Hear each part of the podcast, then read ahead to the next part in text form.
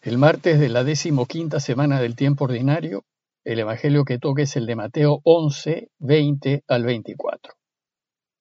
En aquel tiempo Jesús se puso a recriminar a las ciudades donde había hecho casi todos sus milagros, porque no se habían convertido. Ay de ti, Corosaín, ay de ti, Betsaida. Si en Tiro y en Sidón se hubiesen hecho los milagros que en ustedes, hace tiempo que se habrían convertido, cubiertas de sayal y ceniza les digo que el día del juicio le será más llevadero a Tiro y a Sidón que a ustedes. Y tú, Cafarnaúm, ¿piensas escalar al cielo? Al infierno bajarás. Porque si en Sodoma se hubieran hecho los milagros que en ti, habría durado hasta hoy. Les digo que el día del juicio le será más llevadero a Sodoma que a ti.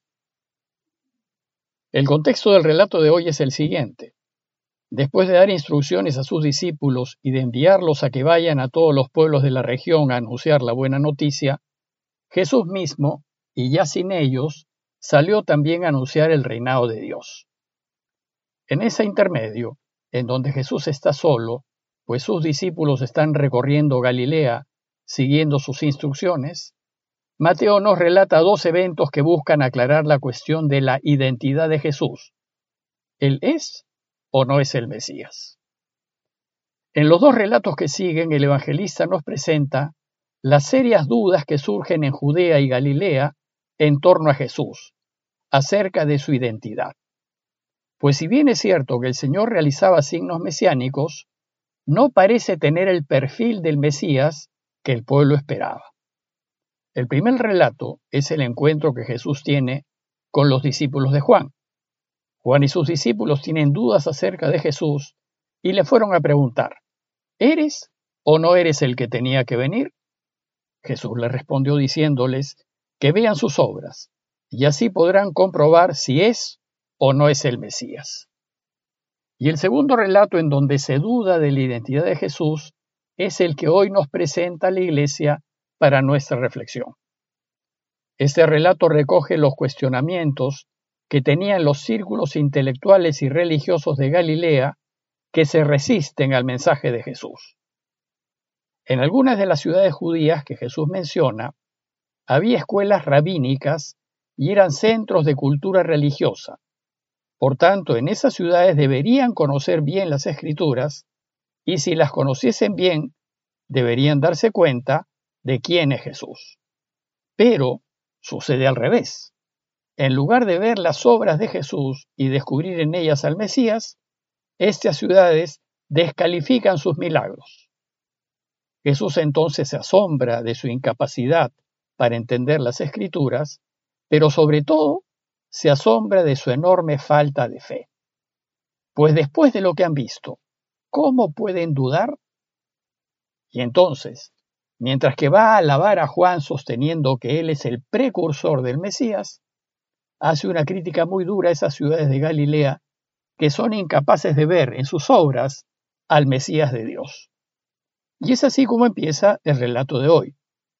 Entonces, dice el texto, se puso a maldecir a las ciudades en las que se habían realizado la mayoría de sus milagros porque no se habían convertido. Si bien esta traducción dice maldecir, la palabra griega oneidixein quiere más bien decir reprochar o desaprobar. Por tanto, Jesús se puso a reprochar la incapacidad de darse cuenta de aquellas ciudades en donde había realizado muchos milagros. Veamos en detalle el texto. Mateo nos cuenta que Jesús, desilusionado por la poca respuesta recibida de los círculos religiosos de Galilea, se puso a reprochar a algunas de sus ciudades, diciendo, hay de ti Corosaín, hay de ti Betsaida. Estas dos ciudades se encontraban bastante cercanas a Cafarnaúm y parece que Jesús la visitó varias veces. Y en ellas parece que hizo muchos milagros a fin de que la gente reoriente sus vidas hacia Dios. Pero por lo que dice Jesús, los milagros realizados en ellas no tuvieron ningún efecto en sus corazones. Jesús no está hablando mal de estas dos ciudades, sino que les está reprochando su incapacidad para reconocer lo evidente. Ellas están encerradas en su tradición y no quieren aceptar que sus obras muestran que Él es el Mesías. Y en sus palabras expresa el siguiente sentimiento. ¿Qué será de ustedes, Corazaín y Betsaida? Ustedes mismas, con su cerrazón de corazón, están haciéndose daño, pues pudiendo hacerlo no cambiaron sus vidas ni se convirtieron. La fórmula que usa Jesús para reprocharlas es, ay de ti. El texto griego dice literalmente, ay de ti. Es decir, estas ciudades están trayendo ayes y problemas por su propia cerrazón de corazón. Y entonces pasa a comparar a Corazaín y Bethsaida con dos ciudades paganas, Tiro y Sidón. Si en Tiro y en Sidón se hubiesen hecho los milagros que se han hecho en ustedes, hace tiempo que en Sañal y Ceniza se habrían convertido. ¿Qué es sayal y ceniza o saco y ceniza? En la antigüedad, para demostrar arrepentimiento, tristeza, duelo, penitencia, la gente se vestía con saco o sayal que era un vestido grueso, burdo, de tela muy rústica, que se ponía a la cintura. Además, se sentaban en cenizas y se ponían cenizas en la cabeza, a fin de mostrar su desolación y tristeza por lo cometido. Bueno, pues Tiro y Sidón eran ciudades fenicias, famosas en la antigüedad, pero por su grandeza y su fama se hicieron arrogantes y se volvieron indiferentes a Dios. Por ejemplo, dice el profeta Ezequiel en 28.2, refiriéndose a Tiro. Di al príncipe de Tiro, así dice el Señor Yahvé, tu corazón se ha engreído y has dicho, soy un Dios, estoy sentado en un trono divino, en el corazón de los mares. Tú que eres un hombre y no un Dios, equiparas tu corazón al corazón de Dios. Bueno, pues para Jesús, Corazaín y Bethsaida se comportan peor que esas ciudades paganas.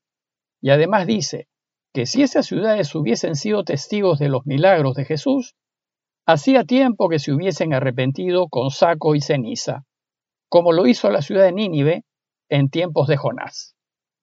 Por eso les digo, dice el texto, que el día del juicio habrá menos rigor para Tiro y Sidón que para ustedes. ¿Y por qué menos rigor? porque aquel que no sabe es menos culpable que el que sabe. Nosotros ya sabemos, sabemos qué es lo que Dios quiere, y sabiendo cómo tenemos que vivir, si no lo hacemos, entonces debemos asumir nuestra responsabilidad.